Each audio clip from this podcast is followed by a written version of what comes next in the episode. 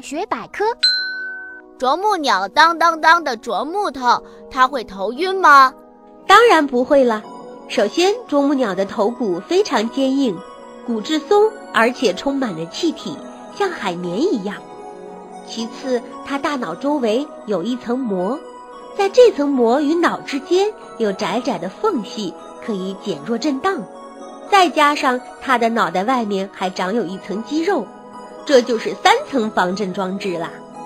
此外，啄木鸟的嘴巴和头始终保持在一条直线上，因此尽管它每天不停地啄树，也能承受得起强大的震动。